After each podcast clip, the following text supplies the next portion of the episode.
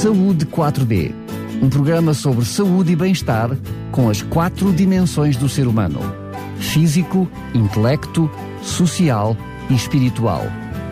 Saúde 4D, o programa que promove um bom estilo de vida. Estamos de volta para mais um Saúde 4D, hoje da responsabilidade do ACES de Sintra, e temos connosco precisamente a doutora Maria Clara Paz, que é diretora executiva do ACES de Sintra, e também o Dr. Mário Silva, que é presidente do Conselho Clínico e da Saúde. Ambos, mais uma vez, quero agradecer a vossa presença aqui no estúdio, sejam bem-vindos.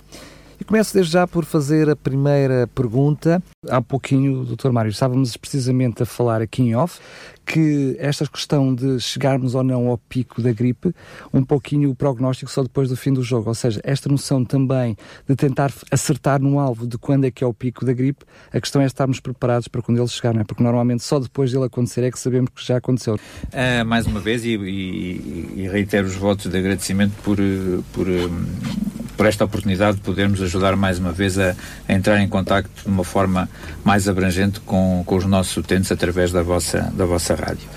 Não, a realidade é que toda, todo o andamento uh, e toda a avaliação que vai sendo feita através da Direção-Geral de Saúde em particular, com a, com a quantidade de diagnósticos que vão sendo uh, tomados de, de, da parte de, de, todos os médicos que fazem esse tipo de registro, é por aí que se vai tendo a noção se a epidemia, se se a gripe começa a cair fora daquilo que é a sua linha de acontecimento basal e começa a ultrapassar aquilo que é expectável entrando numa fase epidémica. As fases epidémicas não são naturalmente a primeira vez que são avaliadas, têm toda um, uma trajetória de, de evolução que é relativamente previsível à medida que essa avaliação vai sendo feita. Portanto, a noção da aproximação do pico da gripe, ela é relativamente antecipada por estes dados de observacionais.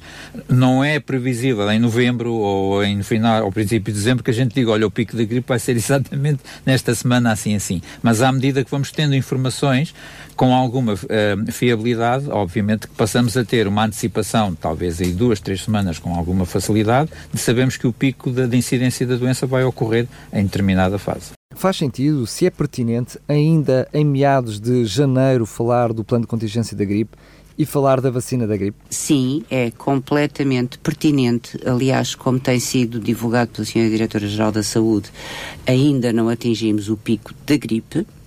Não estamos a falar do inverno, nem estamos a falar de infecções respiratórias, estamos a falar de gripe. Uh, previsivelmente uh, poderá acontecer nas próximas semanas, mas ainda não aconteceu e, portanto, é completamente pertinente uh, fazer este reforço junto de, dos nossos utentes.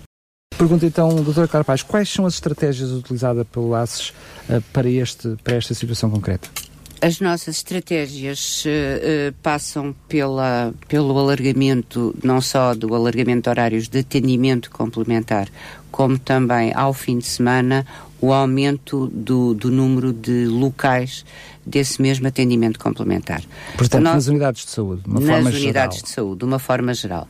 Uh, o nosso plano de contingência em articulação com o hospital e com a ARS, com a Administração Regional de Saúde Lisboa e Val do Tejo, uh, foi desencadeado no dia 7 eh, segunda-feira da semana passada, não com impacto no horário, nem nos locais, porque os locais mantêm-se, e volto, se me permite, a, a relembrar. Algueirão, uh, a Gualva e Belas Montabrão mantém-se o horário das 20 às 24. O que fizemos nesses horários foi reforçar a equipa médica. Só referir, porque pode não ficar claro, estes três polos, chamemos-lhe assim, servem toda a região do Oasis de Sintra. Portanto, não estão abertos apenas e só para os seus utentes. Não estão abertos apenas e só para os seus utentes. São estes polos e, e, os outros que abrem aos fins de semana estão abertos para toda a população uh, do Conselho de Sintra. Logicamente que partimos do pressuposto, por uma questão de comodidade geográfica, a população que aflui a estes três polos, a estes polos, serão preferencialmente das áreas mais próximas. Mas, independentemente disso, servem toda a, a população do Conselho de Sintra. E, portanto, como eu lhe estava a dizer, no dia 7 uh, reforçámos a equipa médica, porque nestas questões uh, é o primeiro reforço que tem que ser feito, é aumentar a, acessibilidade de consultas médicas, embora do ponto de vista da enfermagem e administrativo, estamos diariamente a, a, a, monitorizar a afluência, porque se for necessário também reforçamos uh, essas equipas. Até porque, aproveito para lhe dizer, desde outubro do ano passado, que no, os profissionais do ACS Sintra sabem que quando fosse ativado o plano de contingência, seriam estes os horários e seriam estes os polos e estas as estratégias. Portanto, todos os profissionais que desempenham estas funções, para além das suas do, do normal, do dia a dia, sabiam que, eventualmente, num espaço de uma semana, uh, poderia, poderíamos entrar em plano de contingência e foi isso que aconteceu. Portanto, Aliás, não é, não, também não é segredo nenhum se dissermos que ele tem vários níveis e que as estratégias a atuar são também diferentes de vários níveis. Portanto, isso carece mais uma vez de uma avaliação daquilo que, que, que vai acontecendo. Claro. Exatamente. Embora grande parte dos níveis se apliquem muito à, à área hospitalar, porque uh, a nível hospitalar estes níveis correspondem não só ao reforço das equipas de urgência, mas também ao reforço das camas de internamento e da capacidade de resposta nos SOs e até na programação de altas uh, uh, mais ou menos adequadas. E aí aí os níveis aplicam-se mesmo porque os hospitais têm isso perfeitamente definido. Nós, de alguma forma, também o temos, embora o possamos fazer mais, uh, digamos que, uh, mais olhando para o que vai acontecendo. E, portanto, como eu lhe estava a dizer, no dia 7 ativamos o plano de contingência com este reforço de, das equipas médicas nos três polos. Uh, ao sábado, uh, mantivemos os cinco polos abertos, portanto, Algueirão, Rio de Moro, uh, começando antes, Sintra, Algueirão, Rio de Moro, uh, a Gualva e Belas Montabrão, mantivemos os três polos que sempre, os cinco polos que sempre tivemos ao sábado, alargamos os horários no Algueirão, na Gualva e em Belas Montabrão. Habitualmente funcionamos das 9 às 14 e neste período funcionamos das 10 às 18.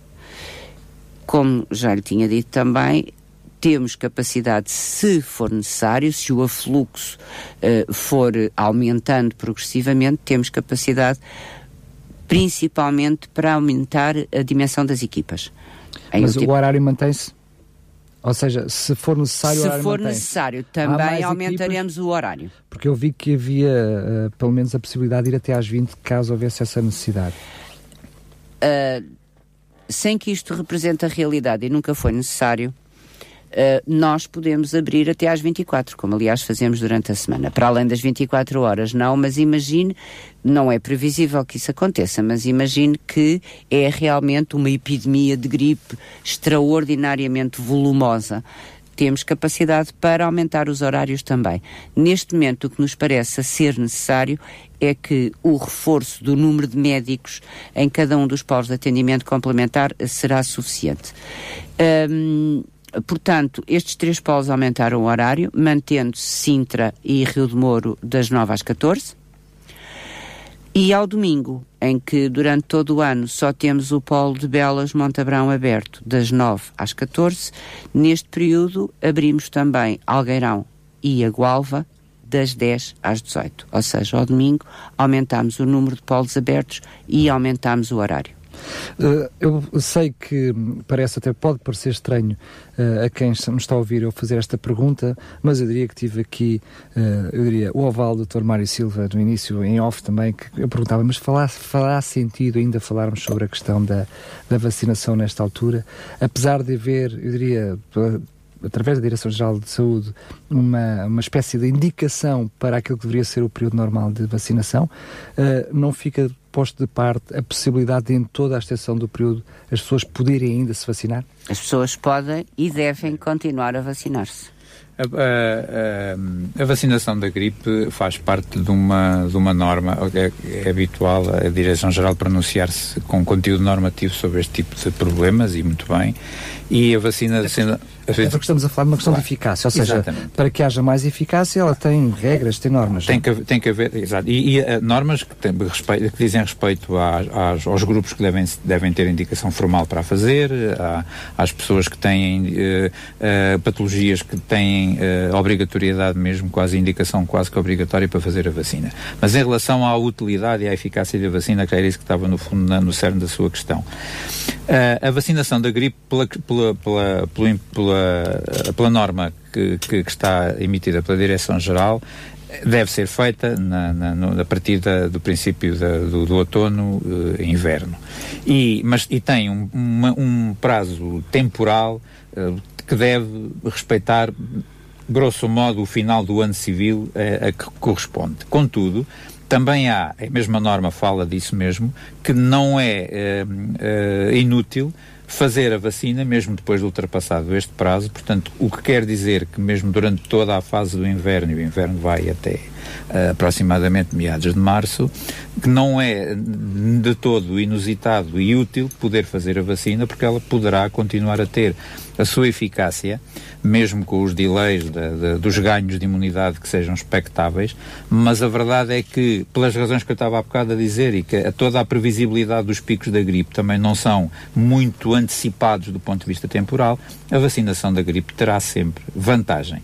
E se ela, apesar de tudo, e falarmos ainda da vacinação na época sazonal em que estamos a viver o, o quadro da gripe, quanto mais não seja que isto sirva para relembrar e reforçar a ideia de que a vacinação da gripe tem indicações formais, tem, tem grupos de risco e, e, e, e população com patologias que devem fazê-la, o que ajudará seguramente a que as pessoas que tenham e que se incluam e os colegas que conhecem este tipo de realidade reforcem no inverno que no, vamos viver no ano 2019, novamente a importância e o interesse em fazer a vacinação da gripe.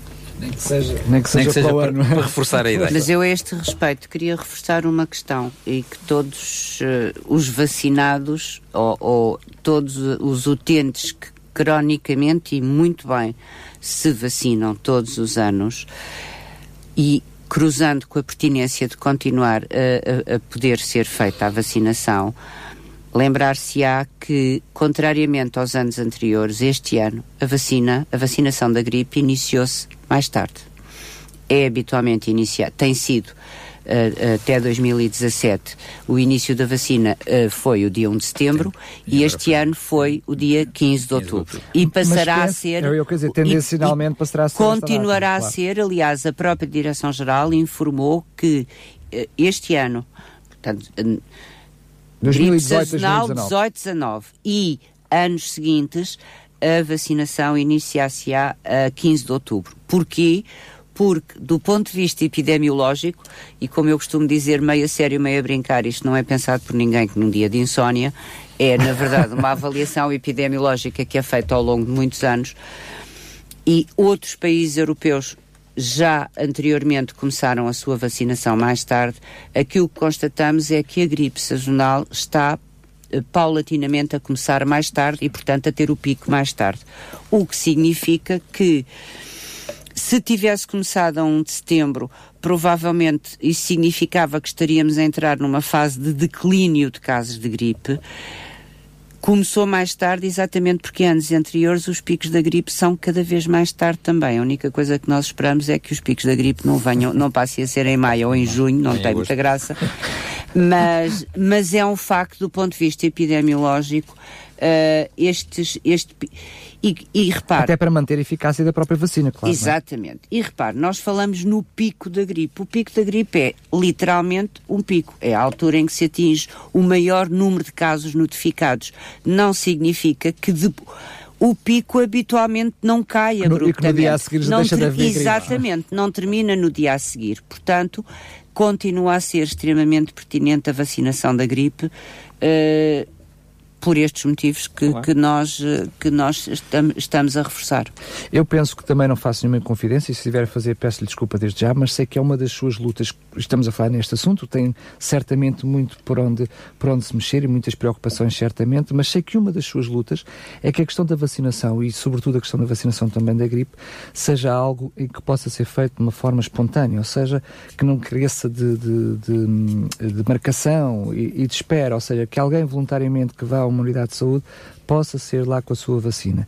Isto uh, sei que é uma luta sua, que certamente não se esgota uh, em 2018 e 2019, mas pergunto, neste momento quem nos está a ouvir, que queira fazer a vacinação, pode correr de uma forma espontânea às suas unidades de saúde para fazer a vacina? Pode uh, recorrer de uma forma espontânea. O que aconteceu e, e, de alguma forma, e certamente por responsabilidade nossa, por não, não sermos eficazes nesta comunicação com a população, é que, assim, na verdade, até para a gestão dos recursos humanos que temos, que não são muitos, uh, as unidades tiveram períodos de marcação para fazer a vacina da gripe. Até porque até para gestão primeiro, de estoques também, por, não é? Não, eh, por gestão de recursos humanos mesmo. Ah, ok. Obviamente que uh, houve períodos oscilantes de maior e menor disponibilidade. Nós fizemos, sempre fizemos essa gestão, gestão interna, ou seja, se uma unidade Uh, tinha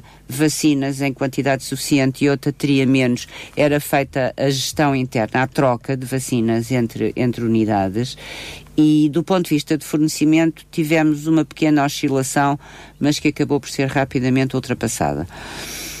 Obviamente que se surgir alguém que não está marcado, a não ser que a situação esteja completamente caótica do ponto de vista da enfermagem, porque é da enfermagem que estamos a falar, uh, ou seja, uh, muitos utentes referiam só havia X senhas para vacinas. Isso não significava que, sendo possível, não fossem vacinados aqueles X senhas e outros X igual e outros X igual.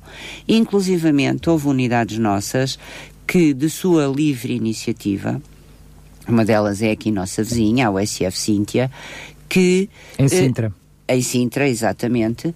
É, peço uh, desculpa, é só porque ah, muitos dos nossos desculpa, ouvintes não, não, não, não conseguem desculpa. fazer uma relação. Mas a, pronto, a, a unidade aqui de Sintra abriu três sábados seguidos exclusivamente para a vacinação da gripe. Por outro lado, e já que estamos a falar em vacinação, e é extremamente importante também aproveitar estas alturas para isso, no momento da vacinação da gripe, as equipas de enfermagem uh, oferecem sempre, porque a vacinação não é obrigatória, a possibilidade uh, dos adultos, nomeadamente os idosos, fazerem também a vacinação do tétano que é algo que nos preocupa muito nos adultos. É, a taxa de cobertura é muito baixa. Uh, eu acho que uh, as populações mais jovens nem sabem do que é que estamos a falar, nunca ouviram falar de tétano, mas o tétano continua a existir. É uma doença gravíssima. Uh, altamente mortal. É outra questão, não é? Ou seja, repensar aquilo que são as, as vacinas obrigatórias e as que não são, ou seja, tudo isto tem a ver com, com as realidades, não é? Eu peço desculpa, Daniel, não, é que não há vacinas obrigatórias. No nosso país a vacinação não é obrigatória. Aliás, se a vacinação fosse obrigatória, uh, não teríamos tido mortes por sarampo, por exemplo como aconteceu há alguns anos atrás. A vacinação no, no nosso país não é obrigatória, uh, torná-la obrigatória é um processo extraordinariamente complexo que exigiria a alteração da Constituição.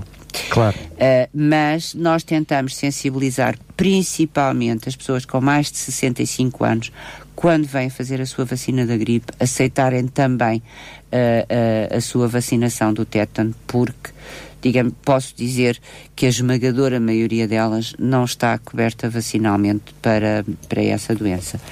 E, e portanto, uh, nós fizemos um esforço muito grande, abrindo aos sábados, no, especificamente para aquele efeito.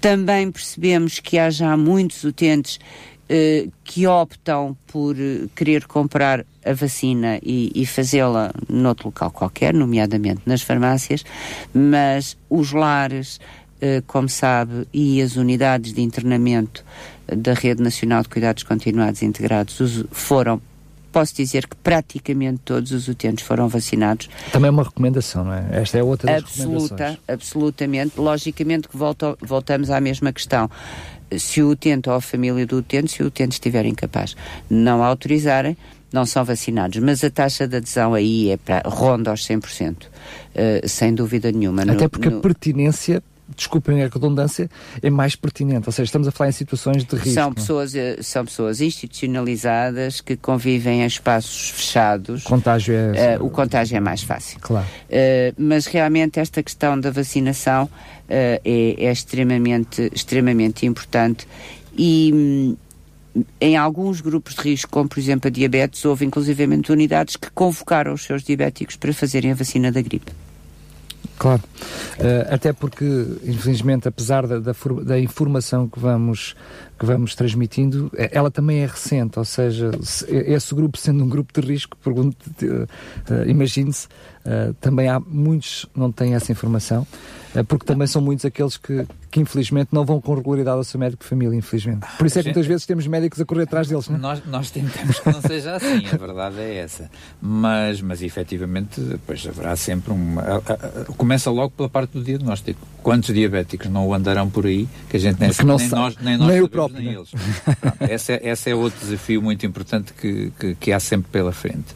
Mas seja como for, é evidente, o, a diabetes é uma doença que tem uma indicação formal para, para a utilização da, da, da da, vacina da gripe, pelo risco da descompensação da diabetes causada pelas infecções associadas e, neste caso, a, a, a gripe sendo uma infecção previsível e sazonalmente uh, existente, é evidente que a vacina pode nos dar sempre uma, um, uma clara proteção e um, e um evitar de, da descompensação da doença por essa via.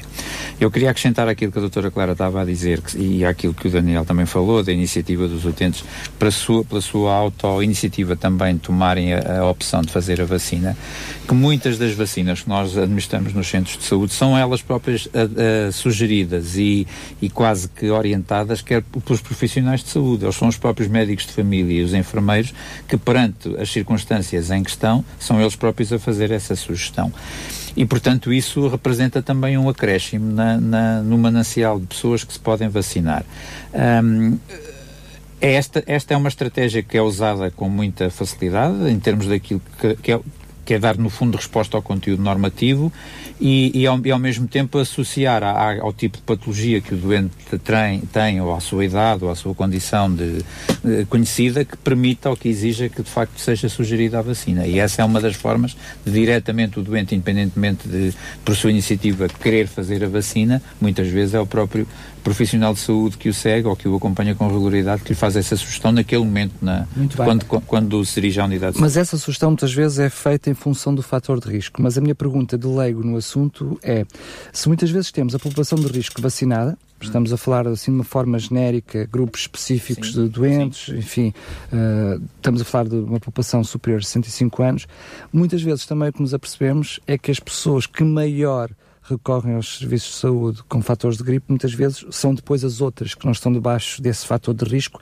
que são em maior número, e são aquelas que não estão sob a sugestão de serem vacinadas. Eu pergunto-me, se estas pessoas, por iniciativa própria, ou do seu médico de família, visto que depois até tem quase 40% de, de, Sim, de desconto, 37%. 37% de desconto na própria vacina, esta não deveria ser também alguma coisa de sugestão, mesmo que não fosse, permitem a expressão é minha, não fosse uma forte uh, sugestão, porque essa é para os fatores de risco, ou seja, a população no geral não deveria recorrer à vacina? A, a Direção-Geral, até agora, e outras entidades do mesmo, do mesmo género a nível mundial, nunca fizeram uma sugestão de vacinar a população globalmente contra a gripe.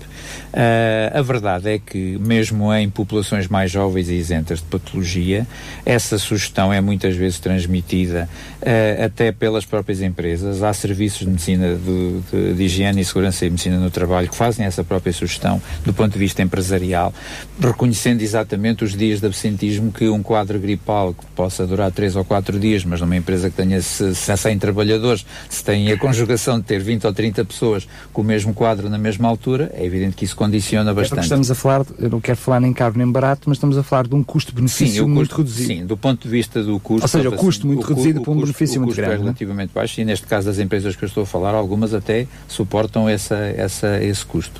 Mas a verdade é que esta informação vai passando e, e, e é óbvio que mesmo na, na, população mais jovem, isenta de, de risco formal, uh, algumas pessoas já vão tomando essa opção acima de tudo porque percebem daquilo que a doença, sendo uma doença autolimitada, temporalmente curta, mas que causa realmente uma incapacidade que as afasta das suas, das suas obrigações profissionais e, e que de alguma maneira isso às vezes condiciona prejuízos de todo o tipo, pessoais e, e não só.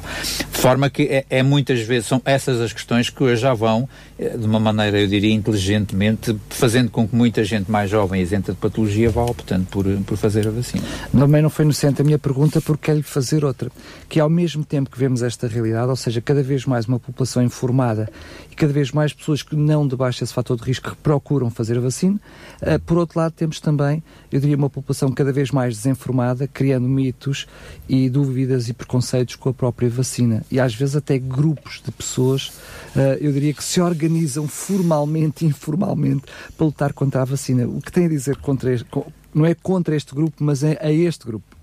Muito rapidamente e quase telegraficamente. A gripe é uma doença que eu diria que funciona como um saco onde cabe muita coisa. é, a realidade, se calhar, é mesmo esta. Logo tendo como, como comparação duas coisas muito comuns sazonalmente, que são as gripes e as constipações.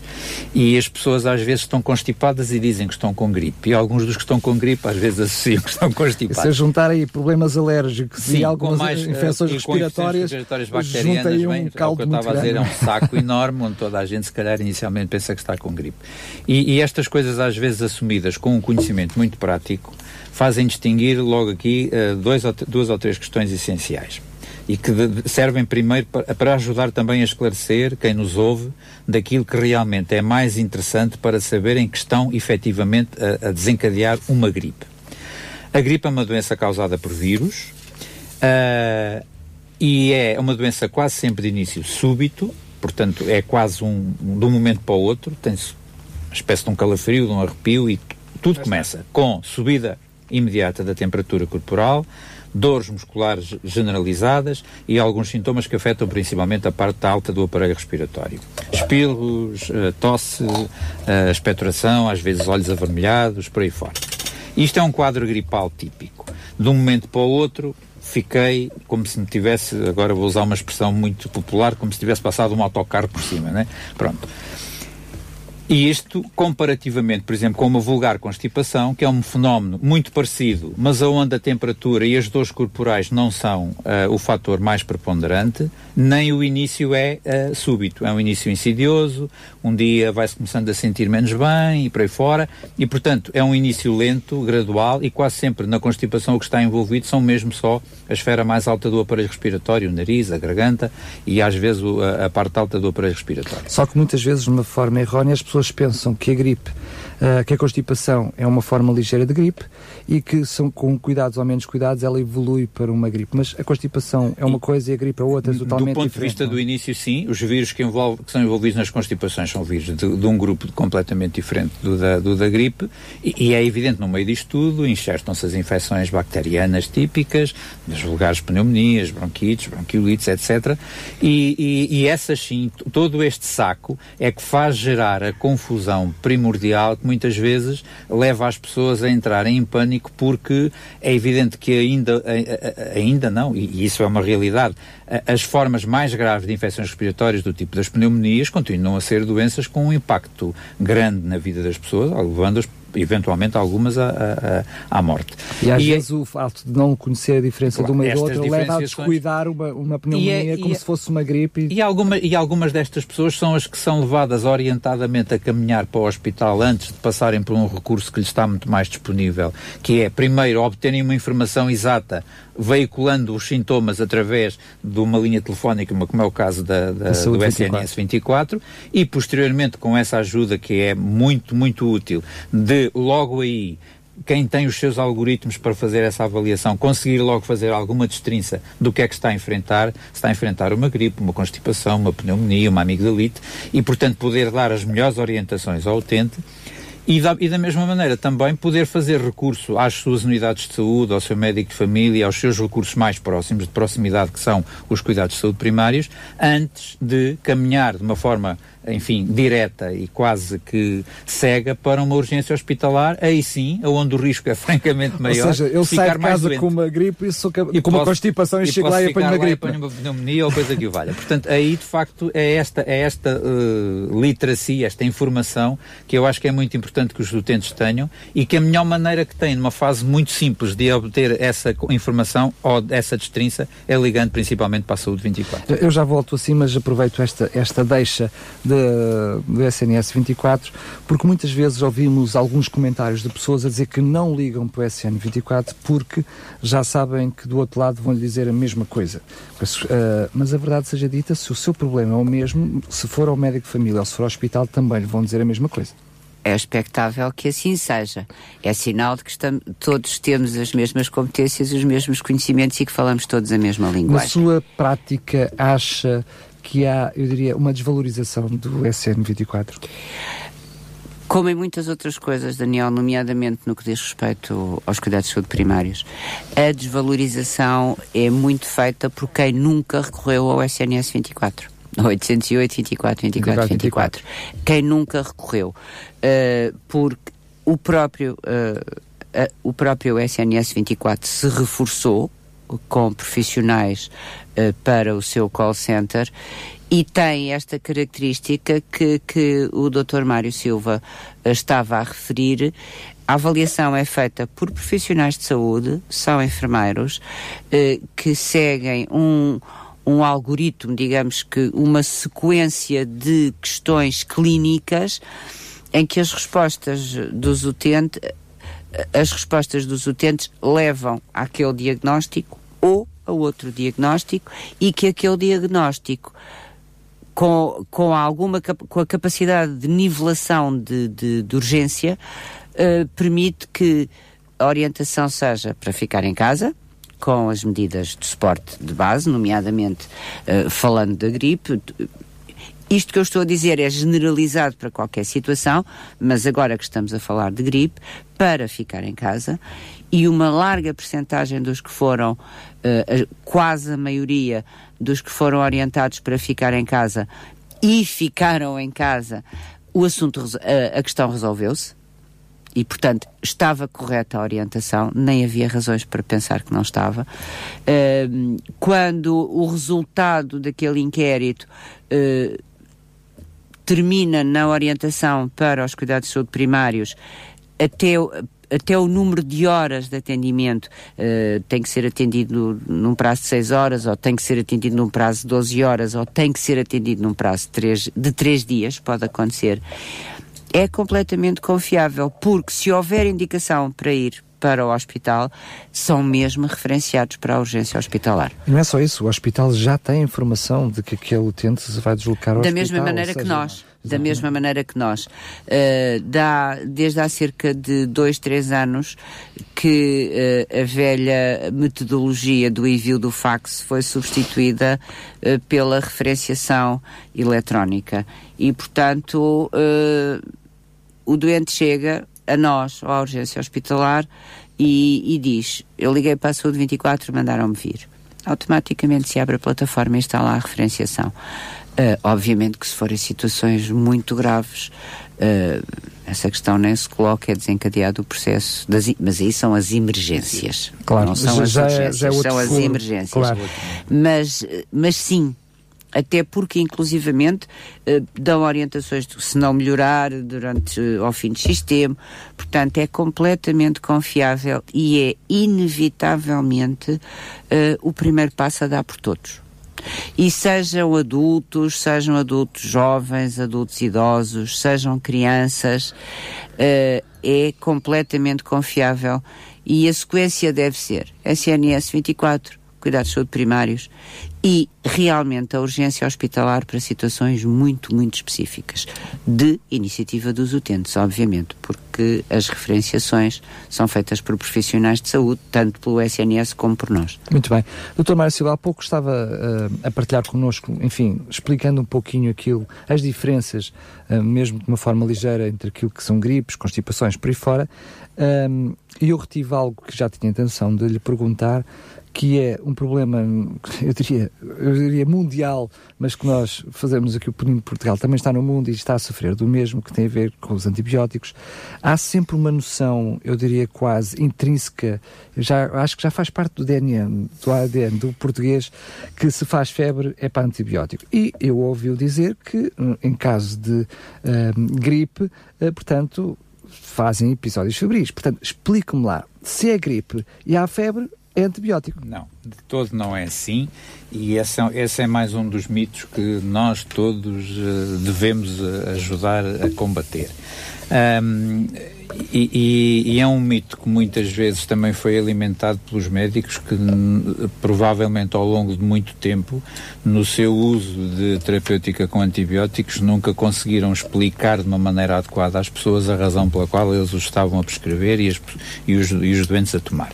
Efetivamente, como eu estava a dizer há pouquinho... Eu peço desculpa interrompê-lo, mas, mas temo que possa, através das suas palavras, ter as pessoas fazerem leituras erradas. Eu percebi o que disse.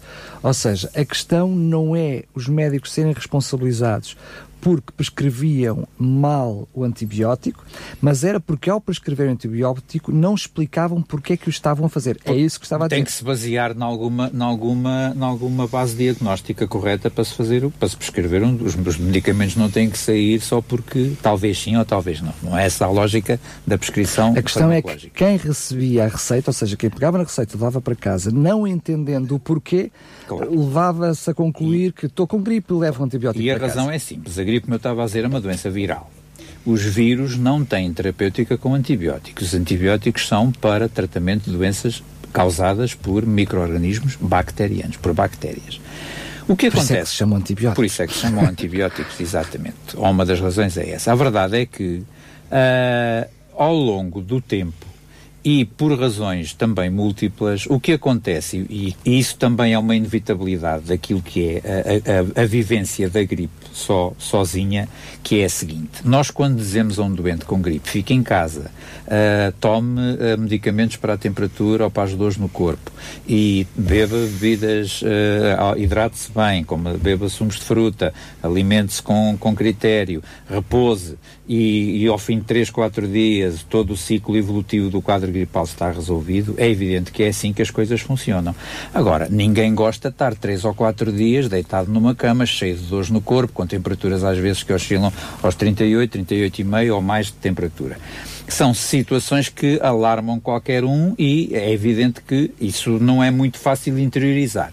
A verdade é que, em alguns doentes, para dizer, numa faixa muito grande de doentes que têm outras patologias, é fácil a gripe desencadear posteriormente desencadear outras infecções e infecções já do foro bacteriano. E a essas sim, não baseado tanto na necessidade de baixar a temperatura, porque a febre é uma resposta corporal fisiológica, e o que acontece com os antibióticos não é baixar a temperatura, quem baixa a temperatura são os antipiréticos, claro. exatamente, os paracetamóis e coisas do mesmo género. É evidente, é evidente que uh, quando isso acontece, e sempre na perspectiva de um diagnóstico correto por parte do médico, a utilização do antibiótico pode ser uh, indispensável para resolver a complicação da infecção bacteriana que começou ou por uma gripe ou por uma constipação. As, as, essas vertentes podem acontecer. Agora, é preciso retirar o ónus de, uh, de, todos nós de pensarmos que, efetivamente, quando se tem um diagnóstico de gripe, se não se toma um antibiótico, aquilo não passa. Isso é que não é verdade, de todo. Não é? A questão que se prende é que muitas vezes as pessoas quando vão para o antibiótico ou quando vão tomar antibiótico, significa que já tiveram um dia de gripe, dois dias de gripe, Sim. a coisa começa-se a tornar é, incontrolável. É, o antibiótico resolve isto. É intolerância. Quando vão tomar o antibiótico, já está já. naturalmente na quebra da gripe. Ou seja, e depois vão fazer estar. esta lógica. Afinal, o antibiótico essa é que resolve po, essa problema. pode ser uma Essa pode ser uma situação perfeitamente possível. Essa pode ser uma situação perfeitamente possível. O antibiótico fez lá pouca coisa, mas a verdade é que foi tomado. E se as coisas até melhoraram. Não, depois vai mais, estar mais não sei quantos dias a fazer o antibiótico. É, é evidente. Deve ser indicado para fazer até ao fim e por aí fora, não é? Agora, isso, isso é sempre uma eventualidade. Esse ciclo não é, não é, não é de todo de, de pôr de parte. A questão é, de, estar de todo, termos a consciência, todos, utentes, doentes, médicos e todo, todos os profissionais de saúde, é desta consciência, de, desta passagem da informação que quando se tem um diagnóstico de gripe, isoladamente, não é nenhum antibiótico que vai resolver o problema da gripe. A gripe trata-se sintomaticamente, não tem, não tem um tratamento uh, etiológico, tem, um, tem um tratamento sintomático, porque nós não, não damos uh, antivirais para tratar a gripe, como daríamos, como daremos antibióticos para tratar infecções bacterianas. Portanto, é esta lógica que é importante que seja interiorizada pelas pessoas.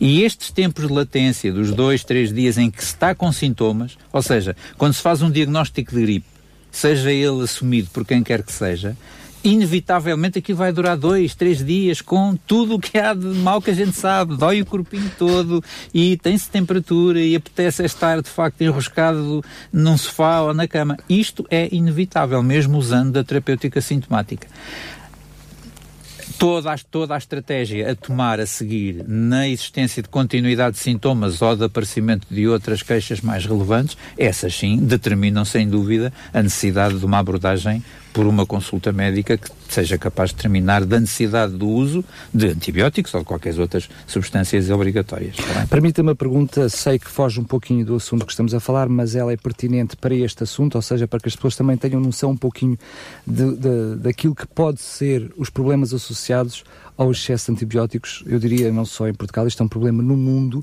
É. Uh, o que é que acontece, ou o que é que pode acontecer a pessoas que habitualmente, por tudo e por nada, às muitas vezes até só o início do, de uma constipação, nem é gripe, já estão a recorrer ao antibiótico? Que, que perigos é que há? Que riscos é que existem? Individualmente, os riscos existem, provavelmente não serão tão gravosos como aqueles que se têm coletivamente.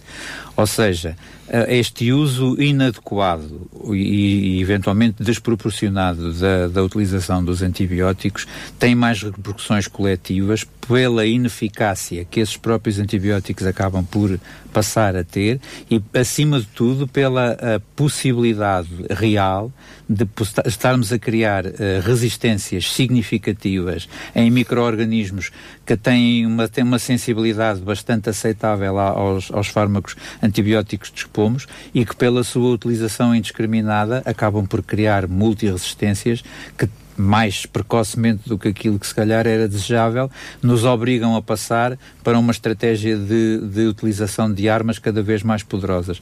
No fundo é pensarmos que podemos estar a lutar com o inimigo com uma pistola, mas começarmos a usar a pistola redundantemente, que depois vamos ter que passar rapidamente para a metralhadora e uma semana depois para o canhão, e enfim, é, temos que ir subindo muito, muito rapidamente na utilização da, da capacidade agressiva das armas que dispomos. É um, é um pouco esta a visão, não é? É, é essa, é essa mesma realidade. Mas a resistência é, é isso. É importante referir que o passar para armas cada vez mais poderosas não, não, não traz não benefícios, traz benefícios. Para, para, os doentes, não, antes pelo contrário, porque elas são mais poderosas na sua eficácia e nos seus efeitos secundários. Nos seus, exatamente, claro. nos dois lados. Em ambos os lados. E, e, isso é o mais é o mais importante, é começarmos a ficar uh, com poucas armas eficazes, ma, eficazes em situações graves, mas com efeitos, eventualmente efeitos tóxicos e secundários também muito significativos. Eu vou usar esta imagem bélica do Dr. Mário não, Silva. Não é muito o meu género, mas neste momento foi o que me... Para me meter consigo.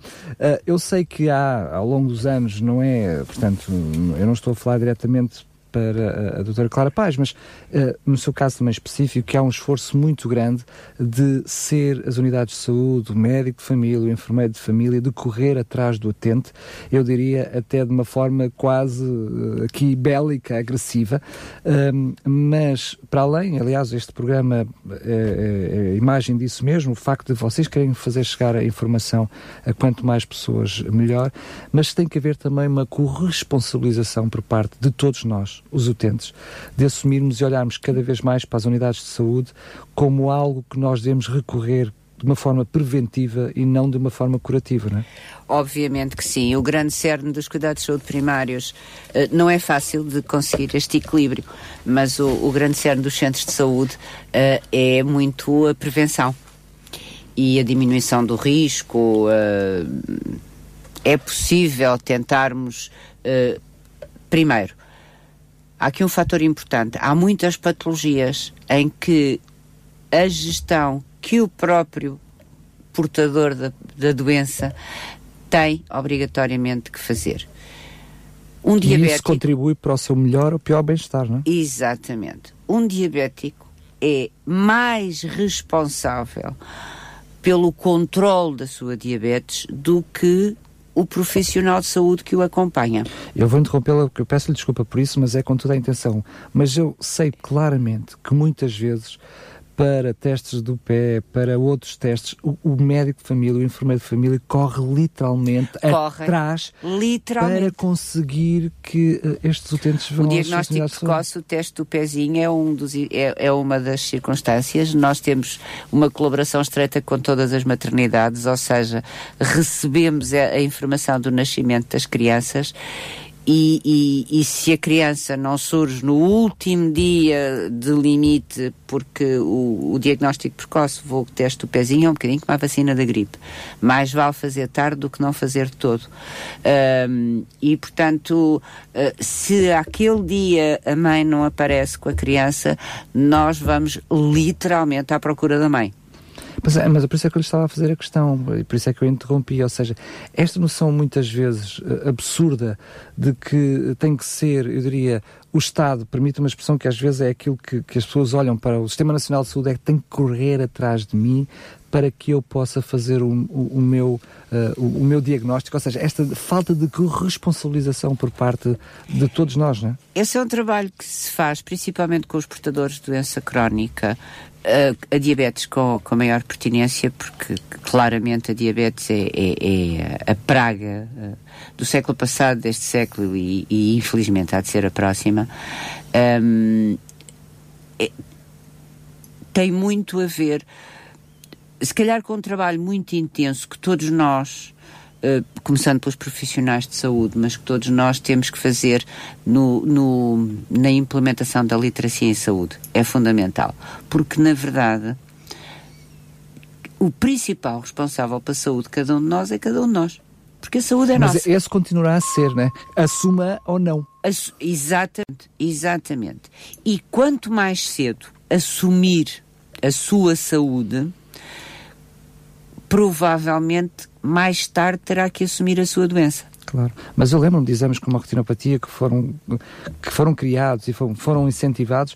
Mais uma vez, temos os é profissionais é de saúde a correr a atrás correr. das pessoas para fazê-lo. Eu acho que nós, da parte do Serviço Nacional de Saúde, nomeadamente nós, cuidados de saúde primários, que temos muito este, este peso da prevenção, um peso positivo, mas trabalhoso, uh, temos que investir muito na literacia em saúde. Não chega a convocar o doente com uma carta. Uh, e agora isso já não acontece todo, já estamos no terceiro ano de, de rastreio, mas uh, no primeiro e no segundo ano não chega a enviar uma carta para a casa do doente a dizer, olha, está convocado. Se não houver previamente a divulgação, diz, olha, olha, à população, para os, para os, diabéticos, principalmente para os que não sejam seguidos uh, em instituições hospitalares, com estas características, vai ser. Uh, ou que tenham uh, feito há mais de um ano. Ou que tenham explicando Whatever, todas essas circunstâncias, é fundamental que o façam. Apesar de tudo, o mais difícil é, por exemplo, ainda na diabetes, é quem não é diabético, mas que é obeso, que é sedentário. Ou seja, que faça uma vigilância, não é? é fundamental, até porque é possível, no caso, por exemplo, da diabetes, tipo nós identificarmos, uh, tipo 2, obviamente, a outra, infelizmente, é diagnosticada muito cedo, a diabetes tipo 1. Uh, mas é possível nós, com alguma antecedência, identificarmos os cidadãos que têm um risco maior de desencadearem diabetes. Aí estamos a falar na prevenção. Na prevenção. Por absurdo. E obviamente que não chega identificar o risco. Claro. E aí sim é muito o papel do cidadão a quem foi indicado um, um em que, a quem foi comunicado ter um alto risco de vir a ter diabético, diabetes, de perceber que atrasar uh, o início da doença ou até eventualmente evitá-la de todo? É? de todo ou que, quando se ela chegar que, que não chegue com diagnósticos feitos no serviço de urgência porque a pessoa desmaiou no meio da rua e afinal é diabética e nunca portanto. se preocupou com isso, uh, aí sim, aí tem que interiorizar que tem que mudar alguma coisa na sua vida. Muito bem. E isso é fundamental.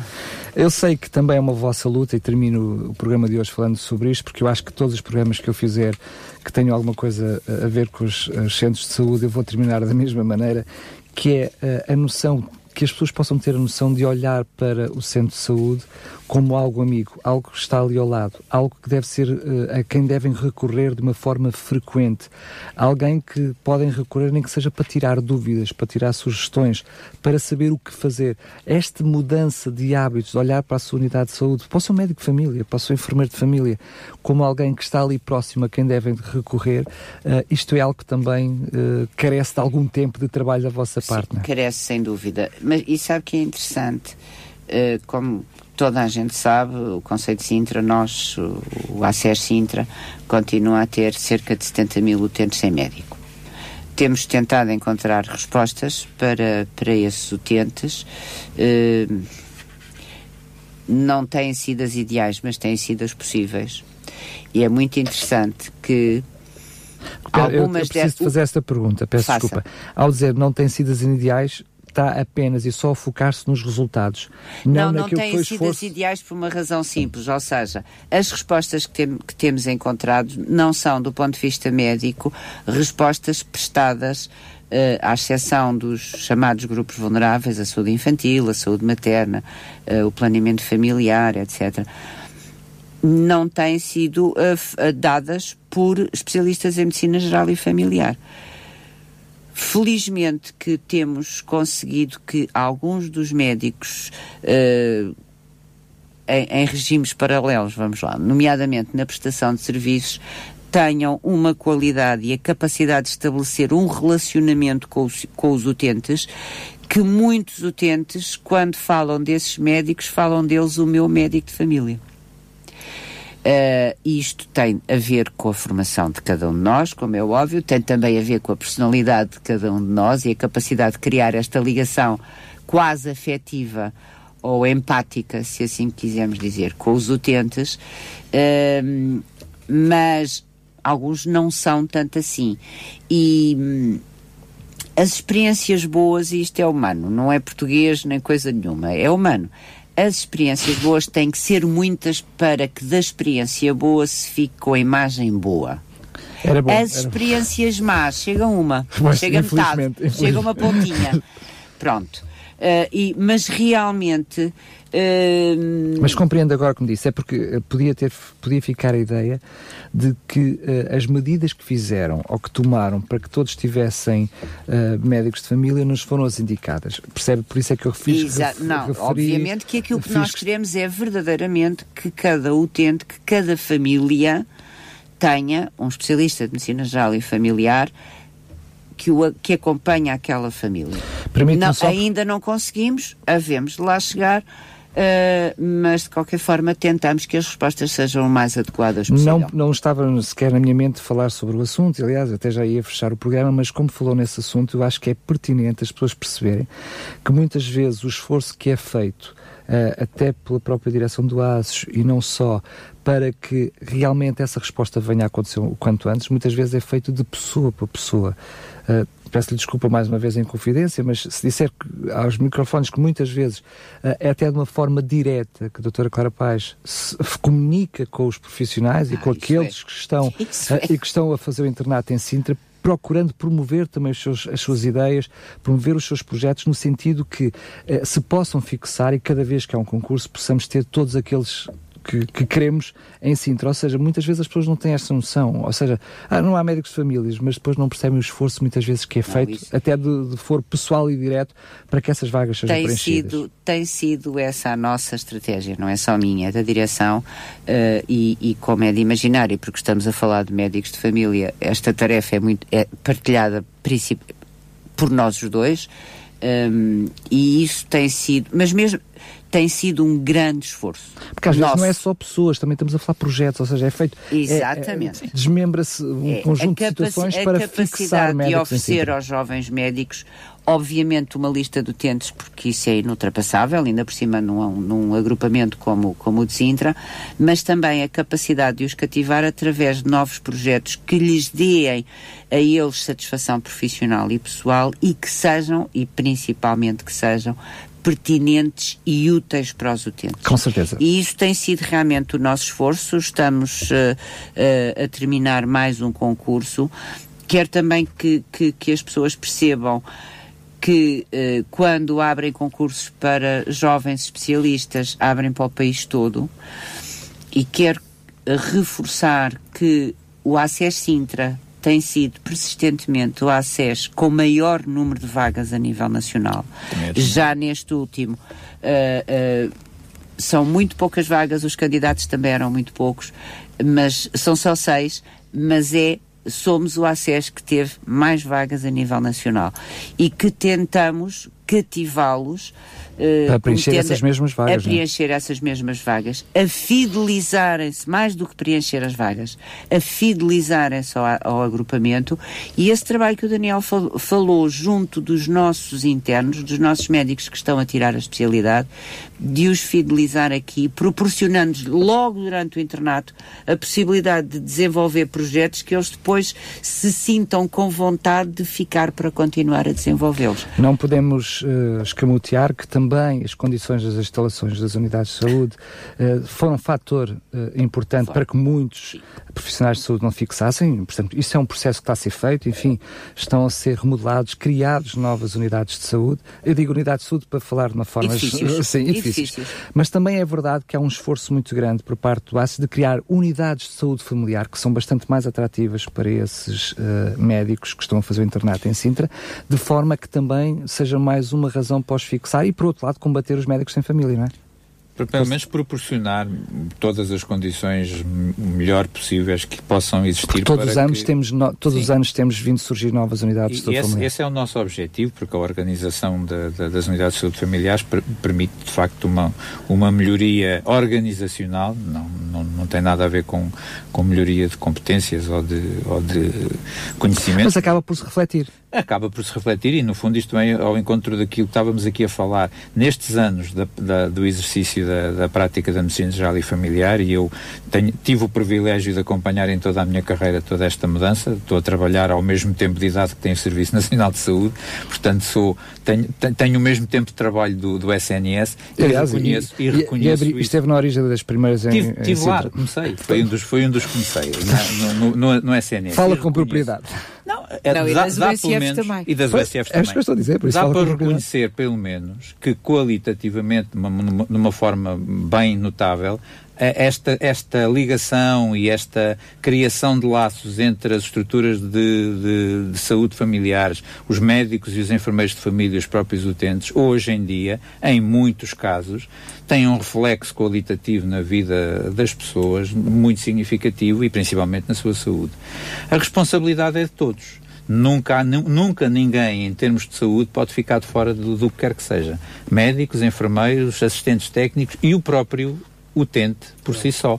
Tem com toda a certeza uma palavra importantíssima a dizer em tudo isto e é uma, uma das fatias mais importantes da responsabilidade da sua saúde e provavelmente também da saúde dos outros. Tema que nos trouxe aqui hoje que foi exatamente a gripe. A gripe não é uma doença de um, é a dele e daquilo que ele pode fazer ou não deve fazer para não, para não conseguir passar a doença a outras pessoas. Portanto, todas estas questões de facto implicam responsabilidade e ninguém pode fugir dela. Nós não fugimos, queremos assumi-la, estamos cá para isso e, temos, e estamos cá também, nessa perspectiva que o Daniel estava a dizer, de andarmos atrás das pessoas. O objetivo é precisamente esse: é transmitir-lhes a necessidade de que eles assumam a responsabilidade que devem ter. Fazemos-lo com, com gosto e não é isso que nos vai cansar, com certeza absoluta. E afirmo aqui mesmo para terminar: nós hoje dispomos de uma geração de médicos especialistas em medicina geral e familiar, provavelmente o país todo. Dá para conhecer aqui melhor o agrupamento e por isso eu falo com, essa, com esse conhecimento de causa.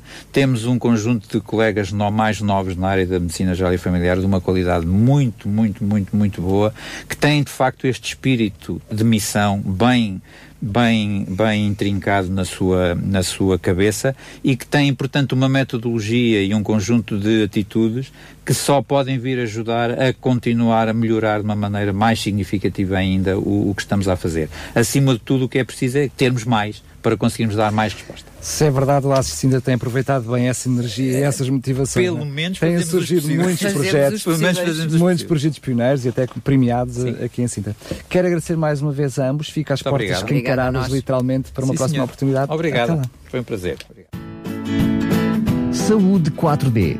Um programa sobre saúde e bem-estar com as quatro dimensões do ser humano: físico, intelecto, social e espiritual Saúde 4D, o programa que promove um bom estilo de vida.